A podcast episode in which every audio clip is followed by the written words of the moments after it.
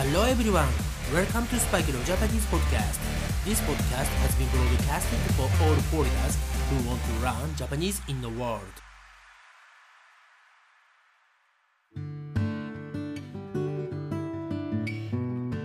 世界中の皆さん、こんばんは、こんにちは、おはようございます。そしてお帰りなさい。スパイクレオジャパニーズポッドキャストへようこそ。はい、えー、皆さんのね、住んでいる国や町では雪は降りますか？はい、えー、前もね、少しお話ししましたが、えー、イギリスね、イングランドでね、すごい大雪で、ね、everything was blanketed with snow。ね、えー、イギリスの友人もね、すごいレアなことだと言って驚いていましたね。はい、そして日本もですね、えー、いろいろな場所でね、雪が降っています。私の住んでいる愛知県ではまだね雪は降っていませんが、うん、あの本当にいろいろな場所でものすごく雪が降ってるみたいですね。はい。そのものすごく雪が降っていることを日本語では大雪と言います。大きな雪と漢字では書きますね。ビッグスノーと書いて大雪と言います、えー、ただねスモールスノーというのはありません。はい、そして今回はね、えー、ちょうどね、雪の話も出たので、プラスワンはですね、ピックアップワード、交通が麻痺する。交通が麻痺するという言葉をプラスワンでピックアップしたいと思います。はい、これはですね、えー、まあ雪とかですね、雨とか、ね、ものすごい風、台風とかね、えー、日本ではハリケーンはありませんが、うん、台風はね、よくありますよね。はい、そういう、えー、デザスターですね。災害などによって、交通機関、電車、 train ね、バス、飛行機や、えー、私たちが普段使っている車などね、えー、そういうものが使えなくなってしまうことを言います。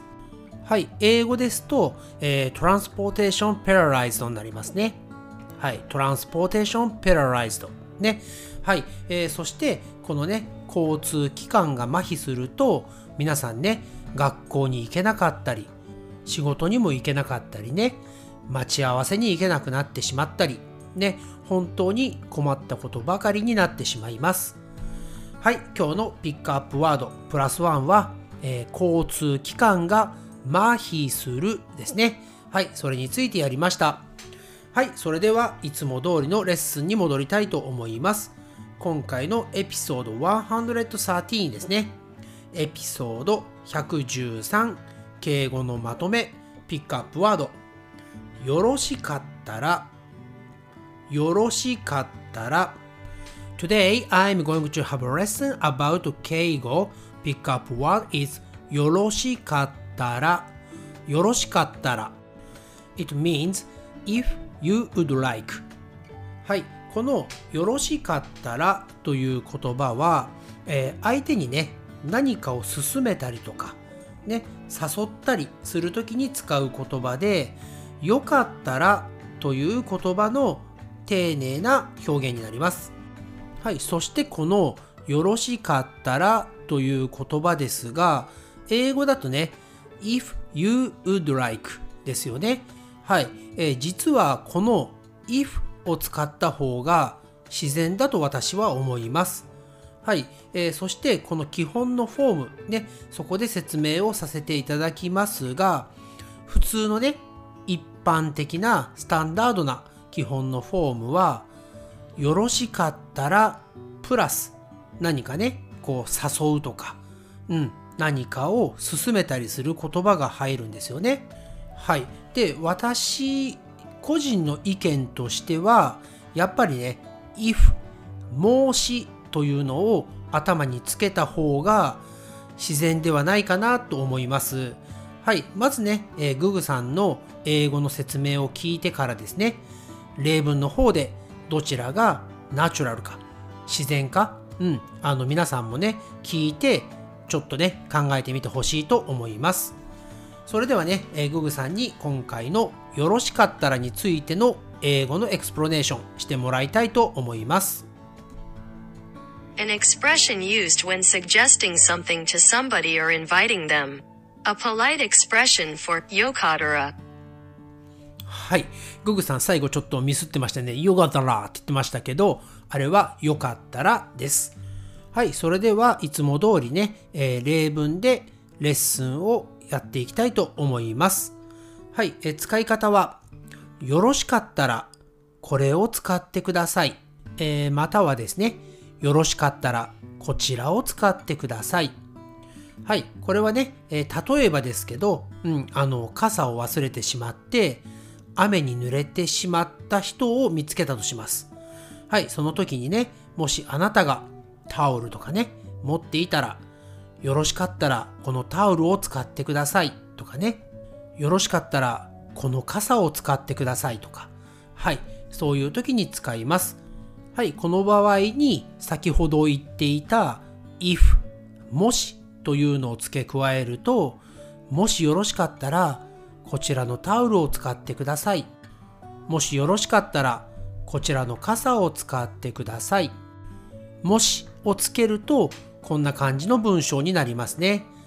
はい。ただね、これ私、今気づいたのですが、えー、これね、誰かに何かを勧めるとき、今例文でやった、もしよろしかったら、これを使ってくださいとかね。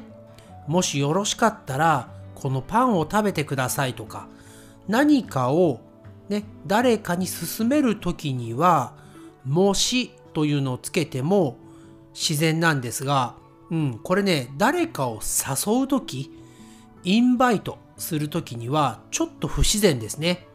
はい、えその例文をやってみたいと思います。よろしかったら、来週東京ディズニーランドに行きませんか？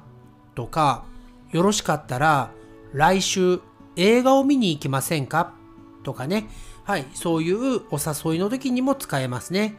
えただこれにもしをつけてしまうと、もしよろしければ来週映画を見に行きませんか？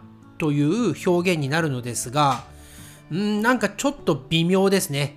はい、えー、使わない方がいいかもしれません。はい、使ってもね、意味は通じるとは思いますが、うん、なんかね、ちょっと違和感を感じます。そうですね、まあ誘うときは、ダイレクトに誘えよってことなんでしょうね。はい、それでは今日の最後の例文いきたいと思います。よろしかったら、ググさんがバケーションでいない間、通訳をしてみませんか？よろしかったら、ググさんがいない間、通訳をしてみませんか？はい、これはググさんがホリデーとかね、バケーションでどっかに行ってしまって、通訳がいない時に通訳をしませんかという丁寧な聞き方になります。はい。というわけで、今回のエピソード113ですね。はい。よろしかったらについてはこの辺りで終わりたいと思います。Thanks again for listening to the episode and I'll speak to you again soon. Bye for now. It's time to say じゃあね。バイバイ。次のエピソードで敬語のレッスンは一旦終わります。Thanks again for listening to Spike の Japanese podcast. And I'll speak to you soon. But for now, it's time to say goodbye and see you next time.